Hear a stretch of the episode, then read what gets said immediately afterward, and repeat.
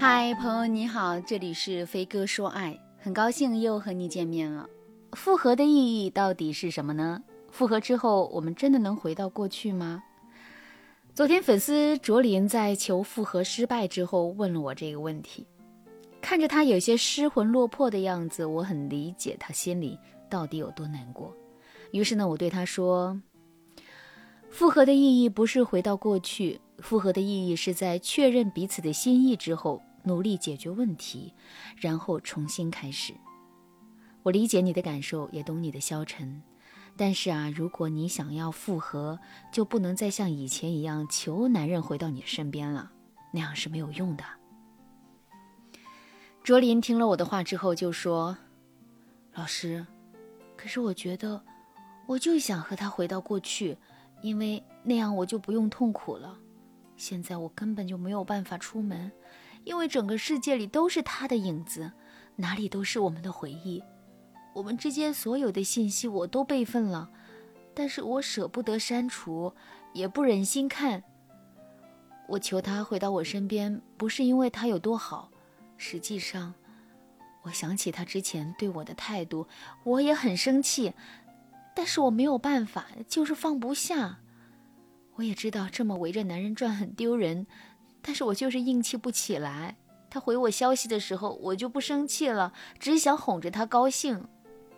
卓林能坦诚地表达自己的感受，这一点非常好啊。其实很多女生都多多少少有过卓林的影子。分手之后想起对方会伤心，但还是放不下对方，偏偏自己已经低三下四了，求复合还是会失败。那这种情况下你该怎么办呢？是彻底放手呢？还是继续追寻爱情呢？现在我来帮大家理清思路。你需要理清的第一个思路是：你求复合被拒绝，是因为对方不爱你，还是因为你求复合的方法不正确呢？你需要理清的第二个思路是：你求复合的目的是什么？是为了维持对方还在你身边的现状，还是说你真的有为你们的未来思考过？我们先来细说一下第一个你需要理清的思路：你求复合被拒绝，是因为对方不爱你，还是因为你求复合的方法不正确？首先，求复合这件事情既需要讲时机，也要讲方法。一般来说，如果男生主动提了分手，并且对方还劝你看开点，那么你分手后的第一时间求复合的成功率是非常低的，因为分手这件事对男生而言。都是蓄谋已久的。他提出分手的时候，就是他对你们这段感情最释然的时候。这个时候你求复合，怎么可能成功啊？其次，对方提分手就是觉得你们之间不合适，不管是什么原因。如果对方觉得现阶段的你们不合适，那你伤心难过、死缠烂打的缠着对方，对方就会觉得你们突然变合适了吗？显然是不可能的。如果你也在复合的时候犯了这两个错误，那你求复合的可能性啊就很低了。对方不答应你的复合请求才是正常的。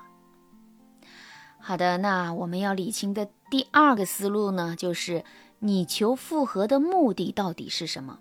就像粉丝卓林说的，分手太痛苦了。如果对方还在自己身边，就不痛苦了。如果你求复合的第一想法也是这样，那我建议你谨慎复合，因为你求复合是为了摆脱伤痛，并不是真的想和对方好好恋爱呀，也不是真的想要改掉你们的一些毛病。这样，即使你们复合了，你也不会有任何长进。很多人复合一次之后还是会分开，然后呢，就再也不和前任来往了。为什么？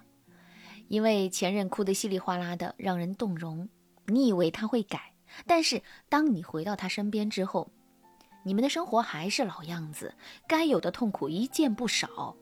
于是呢，你决定彻底离开。这次对方再怎么求你，你也不会动容了，因为你已经死心了。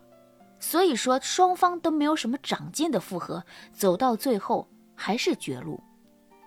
现在，请你安静下来想一想，你的求复合到底是在求什么？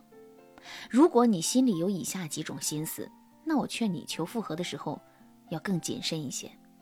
第一个心思是你迫切想知道对方的任何行踪，你担心对方再次抛弃你，分手之后你的占有欲比之前更强烈了。第二个心思，你变得小心翼翼，不敢和对方发生任何的争执，因为你害怕你稍微不注意，对方就会嫌弃你。第三个心思，你的付出被忽视，对方把和你复合这件事看作是对你的恩赐。你们的关系不再平等，你在这段关系当中更委屈了。第四个心思，你有怨恨和抱怨的心态，你甚至有点希望复合之后有机会报复对方。那如果你在复合之后有类似的一些想法，或者是你在求复合的时候就已经有了这样的趋势，那我建议你先把复合的步子放缓一些，因为这些心态通通都是不健康的。在错误心态下的复合，肯定有很大的隐患。如果你也正在经历分手，你想要复合却不知道该怎么做，添加微信文姬八零，文姬的全拼八零，让我帮助你实现爱的心愿。如果你确认你能够在复合的时候完全不急躁，并且你复合的态度是成熟，你想要改变彼此状态的诚意也是足够的。你复合的态度也是端正的，那么我们就可以进行真正的复合了。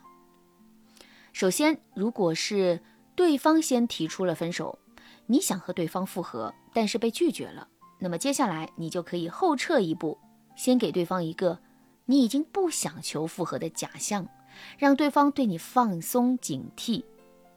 在这个阶段啊，你需要静默你的社交圈，不要让其他人太了解你的动态。你可以在这段时间疗愈自己，还要在这段时间认真复盘你们的这一段恋情，问题到底出在了哪儿？接着，你就可以利用社交媒体展露新自我，比如你可以在朋友圈发一条重新开始的说说，然后换一个积极向上的或者是可爱的头像。接下来，你的朋友圈更新频率大概在一个月两到三条的样子。每次发的这个朋友圈都要有一个关乎成长的主题。我举一个例子啊，大家不要按照我说的发，你只需要去参考一下就可以了。这第一条朋友圈呢，你可以说你发现路边的小花都开了，也许是该重新开始了。第二条朋友圈，你可以说你帮着父母一起做饭，才发现他们很担心你，你开始意识到亲情比什么都重要。月底最后一条朋友圈，你可以说工作上突然有了转机之类的。第二个月减缓朋友圈发送频率，如果上个月发了三条，这个月啊就两条。主题可以是你的爱好或者是你喜欢的事物。这一阶段你不要用任何明示暗示的话语表达你对对方的思念，你越把重心放在了自己的身上，但又保持一定神秘感。对方才会越好奇，等他刚分手的那股轻松劲儿过了，他自然就会想知道你过得是不是真的很好。这一阶段你能耐得住性子，我们就离成功复合更进一步了。添加微信文姬八零，文姬的全拼八零，让我告诉你后续该怎么做，才能让他再次为你倾倒。好啦，今天的内容就到这啦，感谢您的收听。您可以同时关注主播，内容更新将第一时间通知您。您也可以在评论区与我留言互动，每一条评论、每一次点赞、每一次分享，都是对我最大的支持。文姬说爱，迷茫情场，你得力的军师。